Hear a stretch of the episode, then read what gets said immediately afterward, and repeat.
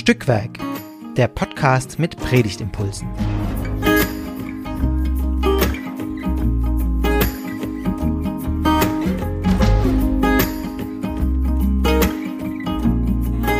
Herzlich willkommen zu einer weiteren Folge von Stückwerk, dem Podcast mit Predigtimpulsen. Hier unterhalten sich immer zwei Menschen über den Text, der bald zu predigen ist, dieses Mal zu Sexagesime. Und wir sind in der 77. Folge und beschäftigen uns mit einem Jesaja-Text. Aber wer sind eigentlich heute wir? Ich bin Astrid, Vikarin in Stuttgart und ich spreche mit Timo. Hallo Timo. Hallo, ich bin Timo, Theologe aus Berlin, mit dem Vikariat fertig, im Entsendungsdienst noch nicht ganz angekommen. Sehr schön. Ähm, und wir kennen uns irgendwie über Studienkontexte. Wir haben beide in Tübingen, Berlin und Athen studiert, aber ich glaube nie gleichzeitig. ähm, genau, und schalten uns jetzt zusammen, digital. Und Timo, du bist heute das erste Mal dabei. Bisher bist du eher Hörer gewesen, richtig? Äh, ja, ich bin großer Fan von dem Stückwerk-Podcast, weil ich ein bisschen lesefaul bin. Und weil es natürlich theologisch auch total super ist, äh, den Text schon mal mit zum Einkaufen auf die Ohren zu nehmen und den so richtig eine Woche, anderthalb auch zu meditieren, im Herzen zu bewegen und so. Ähm, ich brauche das äh, fürs Predigtschreiben, für kreativ sein, für das irgendwie mich drauf einlassen und äh, bin deshalb auch gerne dabei, heute selber an dem Format was beizusteuern. Ja, und ich freue mich sehr, heute mit dir ähm, dir Gelegenheit zu bieten und euch Gelegenheit zu bieten, Timo zu hören und mich nochmal zum Jesaja-Text, ähm, den wir euch jetzt gleich äh, vorlesen werden. Also Timo und nehmt ihn doch gerne mit raus zum Einkaufen oder spazieren, dass ihr ein bisschen frische Luft kriegt und rauskommt aus dem Arbeitszimmer, falls ihr noch nicht draußen seid. Und wir hören Jesaja 55, die Verse 8 bis 12a. So lautet der Ausspruch des Herrn. Meine Pläne sind anders als eure Pläne und meine Wege anders als eure Wege. Wie weit entfernt ist doch der Himmel von der Erde?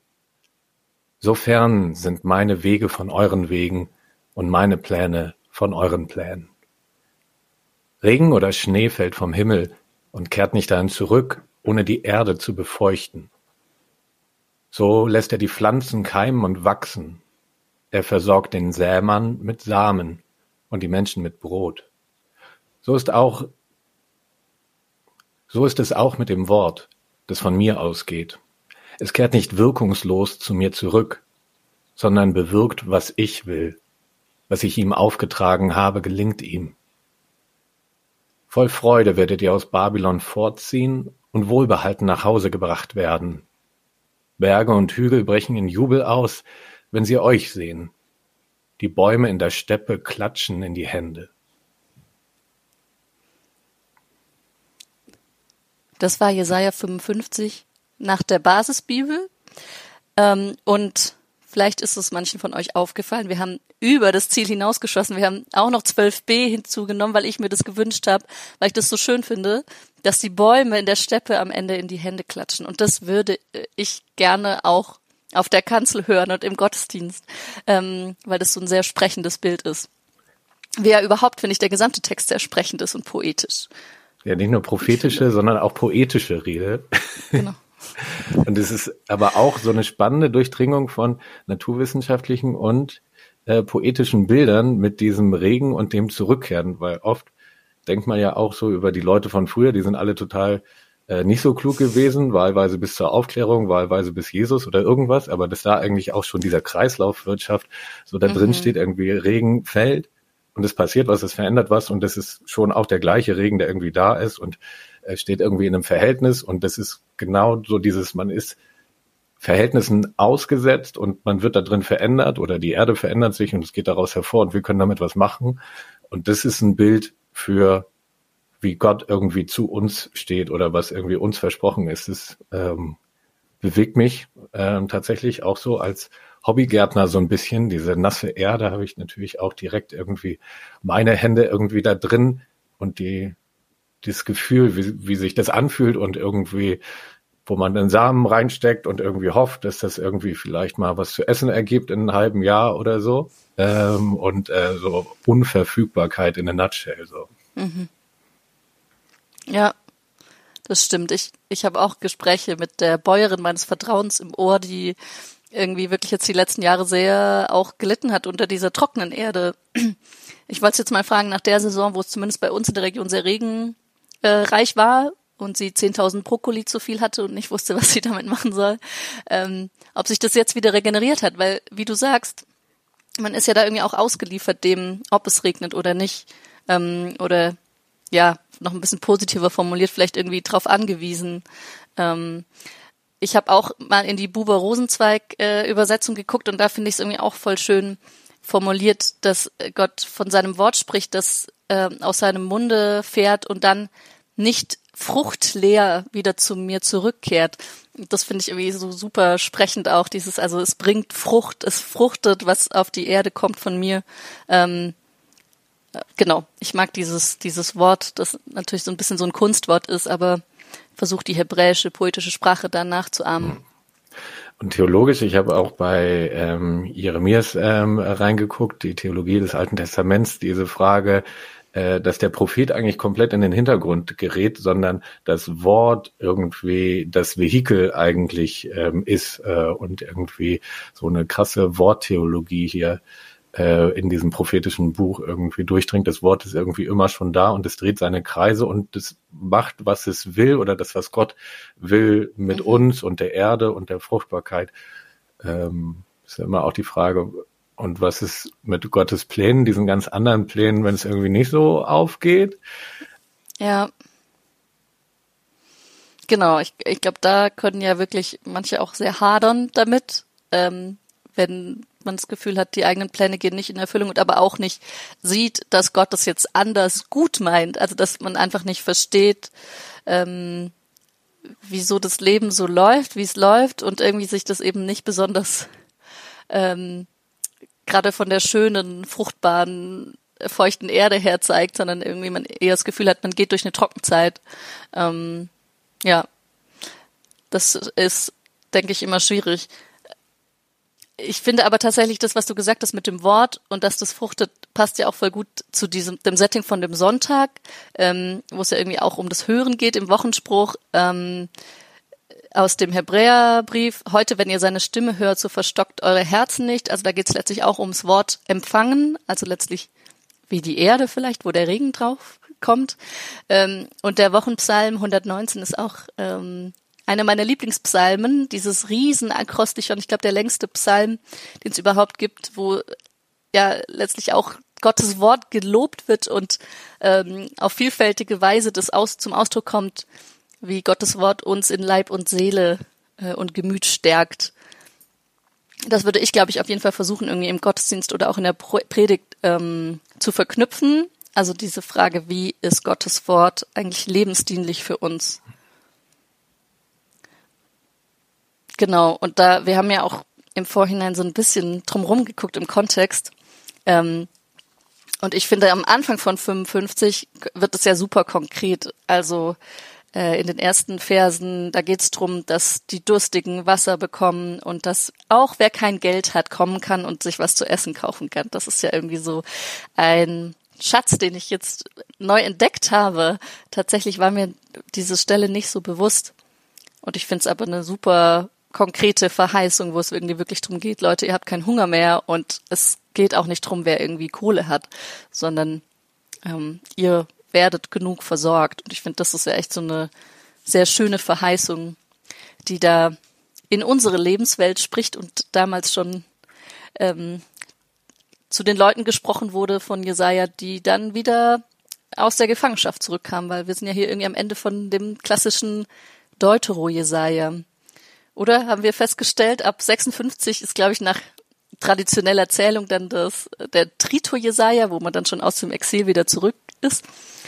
Ähm, und sozusagen, das ist so der letzte Kommentar noch oder der letzte Tweet aus, aus Babylon sozusagen. Wir gehen jetzt wieder raus oder schon auf dem Weg, man weiß nicht, wo es genau ähm, seinen Sitz im Leben hatte. Das finde ich ja auch das Geile an dem Jesaja-Buch, das also so, der, heute ist ja Zeitgeist bei manchen Leuten auch so ein Schmähbegriff Und Jesaja ist ja immer total Zeitgeist. Also wieder meine These, die Leute waren damals auch nicht völlig bekloppt und wussten also, dass man so Methusalem-Alter im Durchschnitt eigentlich nicht erreicht, ähm, äh, sondern hatten vielleicht auch gar kein Problem damit, dass es vielleicht sowas wie so eine Schule von Jesaja oder sowas ähm, da gab, die sich einfach in diese Tradition reingesetzt und fortgeschrieben ähm, hat und mhm. auch gegen bestimmte Zeitgeister seinen den Widerspruch erhoben hat, irgendwie wäre das schon wieder äh, was für Sachen ähm, äh, gegen Gott und irgendwie für den äh, Selbstnutzen und Habgier irgendwie betreibt und zum anderen immer genau in die Situation irgendwie reinspricht. Ähm, und es ist ja vielleicht auch ein bisschen schade, dass dadurch, dass wir die Bibel als Buch halt so als tollen Schatz haben, der aber irgendwie zwischen diesen zwei Deckeln ist, dass wir auch gar nicht so starke Anknüpfungs- und Fortschreibungstraditionen und so ein Reinleben in in Tradition haben. Ich habe mit den Confis letztes Jahr die Schule der Propheten ähm, gemacht, wo sie dann so wie im Hip-Hop-Battle jeder so einen Prophetenspruch den anderen entgegensagen mussten und äh, dann wurde abgestimmt, wer am besten performt hat und in der zweiten Stufe mussten ja selber auch dann noch äh, ihr eigenes Prophetenwort in die heutige Zeit irgendwie ähm, so reinschreiben ähm, und das ist natürlich dann immer die Frage, wann ist das irgendwie billig? äh, ähm, einfach nur irgendwie äh, abzulästern und abzustenkern und meinen, man wisse das jetzt irgendwie alles besser, aber gerade auch diese positive ähm, Pro Prophetie, diese Verheißung, ähm, es kann halt noch ganz anders sein, wenn wir davon ausgehen, dass es von Gott herkommt, der irgendwie ganz anders ist und irgendwie nicht so richtig zu verstehen ist mitunter, aber voll und ganz da ist in seiner Unverfäng äh, Unverfügbarkeit. Und ähm, dass da noch was kommt. Ähm, und also gerade wir als Theologinnen auf den Kanzeln haben ja den nicht immer ganz dankbaren Job irgendwie in dieser Zeit, wo man selber so oft denkt, oh, fuck, ey, das äh, weiß man gar nicht, wie man irgendwie äh, da was Gutes reinträgt in diese Welt, aber dass wir auch ähm, das das Tolle an, an diesem Auftrag haben, Hoffnung stiften zu dürfen oder wenigstens mhm. die Hoffnung auf Hoffnung, äh, um ähm, so ein Bild irgendwie da auch noch ähm, reinzugeben und diese Hoffnung darauf, dass da noch was ist, was über uns hinaufgeht, das wecken zu dürfen in den, Le in den Menschen und das finde ich schon ähm, voll und ganz aus diesem Text so da draus und da drin auch selber eine poetische Sprache zu finden, wie die klatschenden Bäume, äh, in der ähm, Steppe oder eben gerade diese Naturzyklen und wie wir irgendwie da drin sind und vergehen und aufgehen und so weiter. Mhm. Voll, ich hätte auch irgendwie total Lust, da so eine Ökosystempredigt draus zu machen. Also wirklich auch so zurück zur Natur, also im Sinne von ähm, ja, vielleicht, also natürlich schon auch irgendwie eine Kritik daran, was Menschen alles manipulieren ähm, und und das halt eben das Vertrauen darauf, was man irgendwie geschenkt kriegt, auch ähm, sehr empowernd sein kann und auch ähm, einen bescheiden macht, dass es genug ist. Also es gibt irgendwie Brot zu essen und Wasser zu trinken ähm, und ja auch einzuladen zu einer zu einer Tauschkultur, zu, zu mehr irgendwie Reparaturcafés und Verschenkekisten ähm, und halt sich ja darauf zu beschränken, was ich wirklich brauche und und dann eben darauf zu vertrauen, dass mir einfach auch Dinge geschenkt werden. Ich habe das Gefühl, das ist ja in unserer Gesellschaft schon immer noch sehr en vogue, irgendwie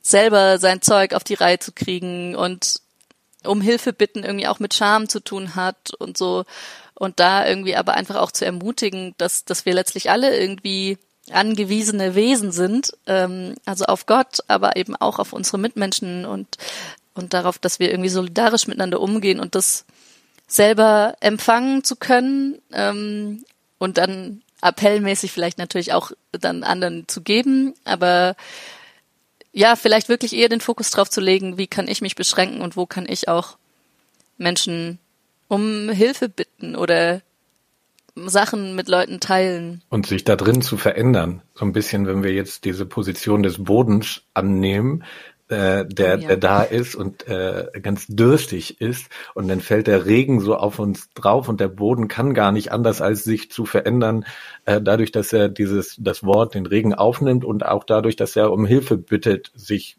äh, gestalten lässt, im Sinne von äh, einen Samen in sich einpflanzen lässt, äh, umflügen lassen. Ähm, ich, äh, mir kam sofort so ein Lied, was jetzt gerade im Radio wieder on Vogue ist, äh, And I miss you like the desert miss the rain. Das ist so ganz cheesy, äh, dreamy. Ich dachte, es ist aus den 80ern, ist aber von 2002. Ich habe es extra nachgeguckt und ihr könnt es jetzt auch irgendwie zur Meditation euch nochmal äh, äh, gönnen. Ähm, jetzt habe ich es natürlich zugemacht. Äh, And I miss you like the desert miss the rain. Äh, äh damit mhm. findet ihr es auf jeden Fall in der Suchmaschine. Mhm. Ähm, ja. Und das ist so die, oh, diese ja. Sehnsucht da drin. Also, und, und das mhm. ist das, wo ich auch sagen würde, kann, kannst du in der Predigt irgendwie mitarbeiten, wenn du äh, wie ich eine, eine Freude an so dramaturgisch im besten Sinne hast, irgendwie diese Gefühle, die in diesen Texten drinstecken, meines Erachtens, diese, diese Frage nach, äh, kommen wir jetzt irgendwie raus aus diesem äh, Babylon oder so, wo, wo jetzt die äh, Meinung äh, des Jesajas da jetzt, die da gar nicht so sein wollten. Ich glaube, es gab auch Leute, die fanden es da eigentlich ganz okay. Ähm, aber ähm, das ist ja jetzt unsere Perspektive von dem Text her. Das ist irgendwie, man ist mhm. irgendwie da bei The Rivers of Babylon und äh, weint so die Tränen irgendwie ähm, der alten. Heimat ähm, nach und die Frage, ist es dann nur die alte Heimat, in die zurückgekehrt werden kann? Ist es Nostalgie oder ist es eigentlich Utopie, das was noch nicht da ist, irgendwie mhm. äh, ein ganz äh, neuer anderer Ort, äh, wo es eben Wein und Milch umsonst gibt, um die Klammer irgendwie hier nochmal ähm, zu setzen oder eben gerade ähm, so viel Fülle irgendwie möglich ist, ähm, wie unsere mhm. Pläne gar nicht vorsehen können. Mhm. Ja, voll. Ich finde es äh, interessant, den Punkt, den du sagst, zu dem, wie, wie es denn wirklich wird. Also, und ob wirklich alle Lust hatten, aus Babylon rauszugehen. Also, mir fiel da dieses schöne Lied aus von, ähm, Miriam, die auf die Pauke schlägt, also im Lande der Knechtschaft, wo es auch um die Sicherheit der Sklaverei geht. Und ich finde, das ist so ein super sprechendes Bild. Ich meine, andere Geschichte, ist schon klar, Exodus und so, aber vielleicht könnte man das tatsächlich dennoch singen weil es ein wunderschönes Lied ist und es immer gut ist, das zu singen, finde ich. Mm, und weil es aber auch, finde ich, wirklich diese Ambivalenz von aus ähm, bekannten, gesetzten Systemen auszubrechen und Neues wagen und eine Transformation auch vollziehen, ähm, so gut, finde ich, zur Sprache bringt. Ja. Ähm, und das fände ich auf jeden Fall einen mega spannenden Punkt, weil ich habe schon den Eindruck, dass wir ja irgendwie noch in vielen Systemen auch gefangen sind. Also gerade wenn es um auch so Ernährung und so geht. Ich habe jetzt äh, wieder was gelesen von Greenpeace irgendwie, wie viel Prozent des Getreides eigentlich wirklich ähm, für die direkte Ernährung von Menschen ähm, verwendet wird. Und das sind halt nur 20 Prozent. Und ich finde es schon krass, wenn man sich jetzt irgendwie überlegt, okay, es gibt Menschen im globalen Süden, die halt hungern und aber irgendwie hier haben wir noch genug Futter für unsere Mast. Äh, Rinder, also das irgendwie schon krass und dann halt zu überlegen, okay, wie schaffen wir irgendwie einen Gesellschaftswandel, der wirklich lebensdienlich ist und der halt Frucht bringt für alle Menschen dieser Welt und wie, wie können wir da Solidarität konkret leben natürlich irgendwie selber weniger Fleisch essen, aber auch über die individuelle Ebene hinaus zu gucken, ähm, wie schaffen wir irgendwie einen Systemwandel, dass eben das Getreide nicht, nicht irgendwelchen Mastviechern zugute kommt, sondern halt Menschen, die sonst wirklich an Hunger sterben. Also ja, das wäre sozusagen so eine politische ähm, Ebene noch. Oder ja gut, das andere ist auch politisch. Aber eine konkrete, eher Unheilsprophetie. Nee, eigentlich nicht. Aber halt doch ein Unheil, das aufgezeichnet wird, wo man dann sagt, daraus müssen wir raus, Leute, wenn wir irgendwie eine lebensdienliche, eine lebensdienliche Welt wollen und ein funktionierendes Ökosystem global gesehen, wo die das Wort nicht wieder fruchtleer zurückkehrt. Ja, und das ist ja theologisch eine Kontinuität diese Frage von Verheißung und Exodus. Das ist ja nicht einfach abgehakt, das, was die Leute da gemacht haben, weil die in Ägypten waren und äh, Long Story, Long Gone oder so, sondern das kommt irgendwie wieder äh, in den Erfahrungen und das kommt wieder in der Theologie mhm. und äh, das kommt auch wieder in dieser Umkehrtheologie, den wir ja hier auch direkt in diesen eingeklammerten Versen davor ja noch haben, äh, 6 und 7, sucht den Herrn, jetzt ist er zu finden, ruft zu ihm, jetzt ist er nah. Der Frevler soll seinen Lebensweg ändern, wer Böses im Sinn hat, soll seine Pläne ändern. Und zum Herrn, mhm. unseren Gott zurückkehren. Das ist ja immer die Frage nach Umkehr. Das äh, hast du dann bei Jesus auch. Und man kann dann immer sagen, das ist jetzt ganz anders gewesen bei Jesus oder nein, Jesus ist ja ganz tief in dieser Theologie hier drin. Und äh, mhm. das ist auch das, was es irgendwie heute an gewissen Orten auch irgendwie zu rufen gibt. Irgendwie kehrt um zu lebensfreundlichen äh, Verhalten und äh, Verhältnissen und äh, wandert halt auch aus gewissen Verhältnissen aus. Seid bereit, das in Kauf zu nehmen, die Unsicherheit, die man hat, wenn man die Sklaverei in Ägypten ähm, verlässt, die man irgendwie den äh, Wohlstand in Babylonien irgendwie aufgibt, weil man sagt, man will irgendwie zu Gott. In dem Sinne jetzt hier ist es Jerusalem als irgendwie dieses zentrale Bild und das Verständnis der Gottesnähe, aber es äh, steckt ja theologisch viel mehr irgendwie da drin als äh, ein einfacher Umzug von A nach B. Mhm. Voll. Und dann nochmal auf den schönen Psalm 119 auch zurückzukommen. Da geht es ja auch drum letztlich um ganz viele verschiedene Arten oder Zugänge, wie wie man gut leben kann und dass letztlich ja auch dieses Frevlertum ja in jeder Person selber drinsteckt, also lutherisch gesprochen.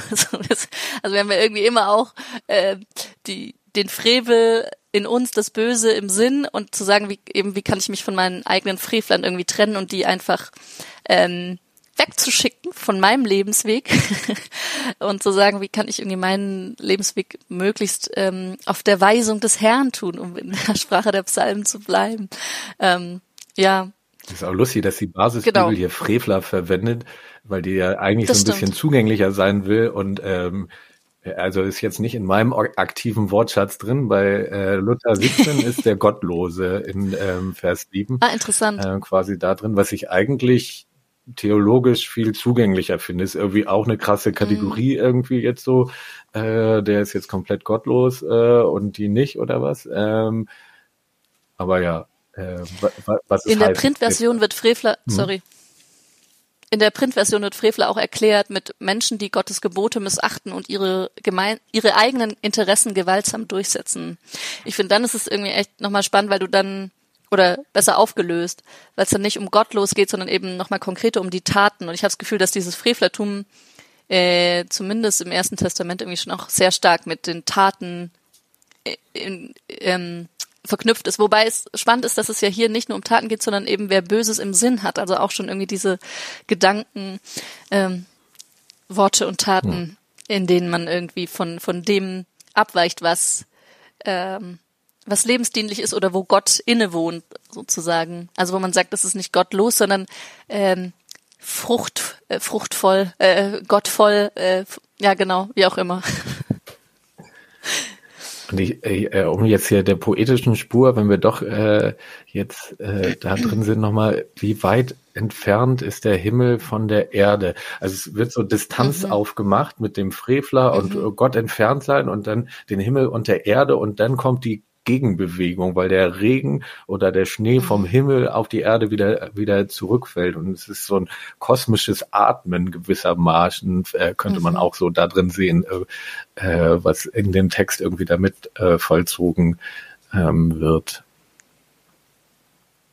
Ja, voll. Das ist schön, dass du das nochmal entdeckt hast, weil das ja wirklich auch wie so ein Ausruf ist. Also es erinnert mich wirklich auch voll an so Psalmsprache, wie weit entfernt ist doch der Himmel von der Erde und dann aber dieser Kontakt, der entsteht dadurch, dass Gott was losschickt vom Himmel, das ist schon auch ein super schönes Bild. Ähm, dass irgendwie eben eine Verbindung entsteht, auch zwischen dem, was irgendwie so weit voneinander erstmal entfernt ist. Ja.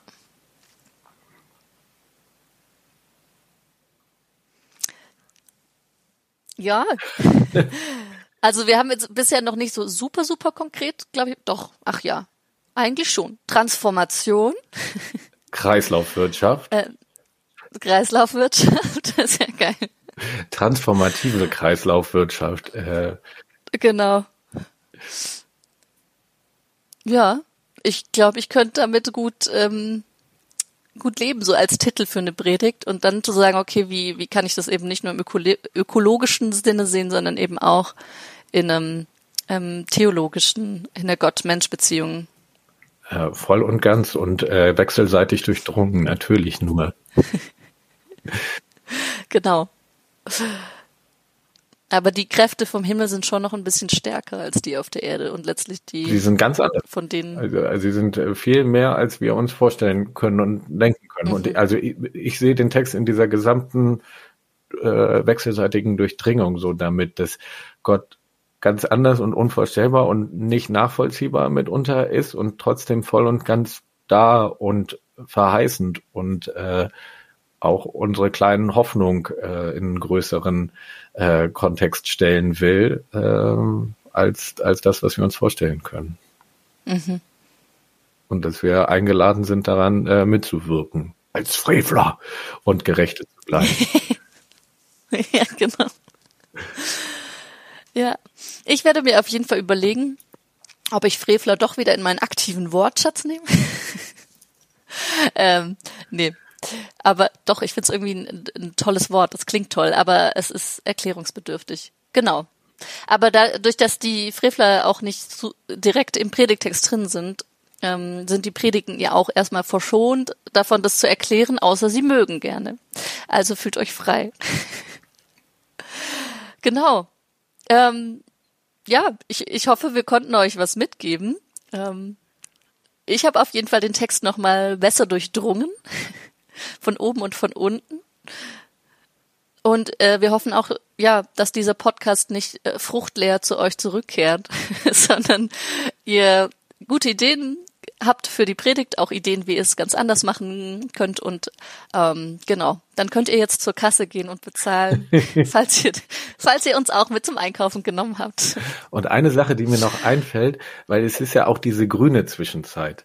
Und das ist die Zeit von der äh, Trinitatis Tristesse ja eigentlich. Und ich war ja zwei Jahre knapp an der Zionskirche äh, und da haben wir an der Kanzel so ein grünes Antipendium hängen, äh, was so eine Goldbestickung von damals hatte und die ist halt völlig rott.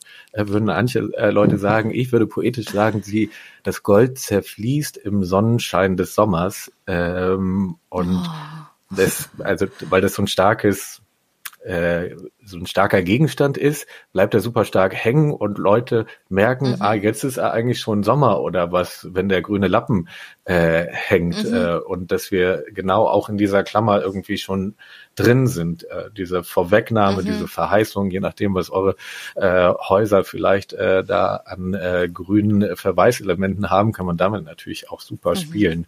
Oh ja, Stimmt, da sind auch oft irgendwelche Weizensachen drauf oder so oder Pflanzen. Ich glaube bei uns, ja. Stimmt, gute Idee. Arbeitet mit den Paramenten und was in euren Gotteshäusern ist. Sehr gut. Cool. So, aber damit jetzt wirklich. Dann viel Freude ähm, und bis nächste Woche. Macht's gut. Ciao. Tschüss.